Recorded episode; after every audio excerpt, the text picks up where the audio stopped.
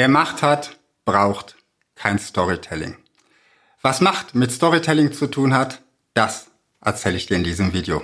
Also bleib dran. Hallo, schön, dass du zuschaust. Sicher kannst du dich noch an dein Studium oder deine Schulzeit erinnern. Mal ganz ehrlich, wie viel deiner Vorlesungen hättest du völlig freiwillig besucht? Weil du den Stoff so spannend fandst oder weil du völlig inspiriert aus dieser Vorlesung herausgegangen bist. Bei mir waren das eine Handvoll Vorlesungen. Diese Professoren hatten es drauf, ihren Stoff spannend zu vermitteln, auch mal eine Geschichte einzubauen aus der Praxis oder vielleicht sogar aus ihrem Leben. Und damit meine ich jetzt nicht belangloses Gelaber über Hobbys oder irgendeinen Schwank aus dem Leben. Sowas haben wir uns in der Schulzeit ganz gerne angehört, weil das immer noch spannender war als der Deutschunterricht. Aber hier meine ich Geschichten, Stories, die einen echten Bezug hatten zum Unterrichtsstoff und die geholfen haben zu verstehen, was wir dort im Unterricht in den Vorlesungen lernen wollten. Am Ende einer solchen Vorlesung habe ich dann nicht gedacht, endlich vorbei, sondern wow, wo ist denn die Zeit geblieben? Leider war das aber eher die Ausnahme als die Regel. Auf der anderen Seite hatte zumindest ich Professoren, die haben das Wort Vorlesung sehr wörtlich genommen und haben da vorne gestanden und ihr Buch vorgelesen. Wort für Wort. Aber im Grunde genommen war auch das okay. Ich wusste, was ich lernen musste, habe mir gedacht, lesen kann ich auch alleine und habe dann irgendwann, meist sehr kurz vor der Klausur, aber immer noch rechtzeitig, das Buch gelesen und durchgearbeitet. Schlimmer waren die Professoren, die sich nicht an ihr Buch hielten oder an irgendein Buch hielten, sondern einfach so langweilige Vorlesungen gehalten haben. Denn da konnte ich nicht einfach sagen, den Stoff hole ich mir irgendwo anders her. Sie hatten ein mächtiges Machtinstrument, um mich zum Zuhören zu zwingen. Das Wort klausurrelevant. Wer klausurrelevant als Machtinstrument hat, der braucht auch kein Storytelling. Warum erzähle ich dir das? Nun ganz einfach. Deine Wunschkunden schreiben keine Klausuren über deine Produkte und Dienstleistungen. Das ist vielleicht schade für dich, aber doch ein großes Glück für deine Kunden. Die Macht ist hier genau andersrum verteilt.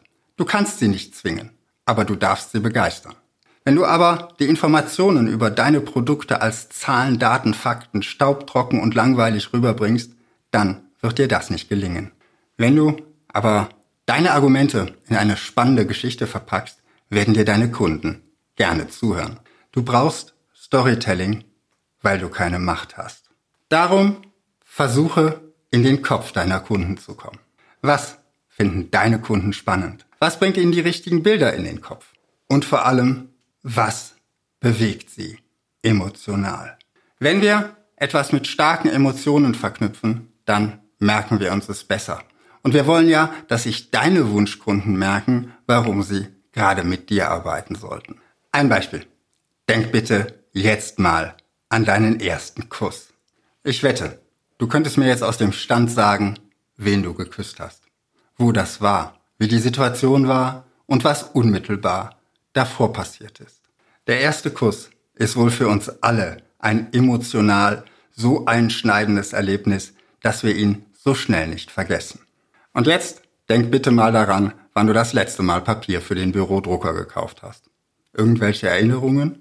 Und wenn ja, auch nur halbwegs so klar wie die Erinnerungen an deinen ersten Kuss?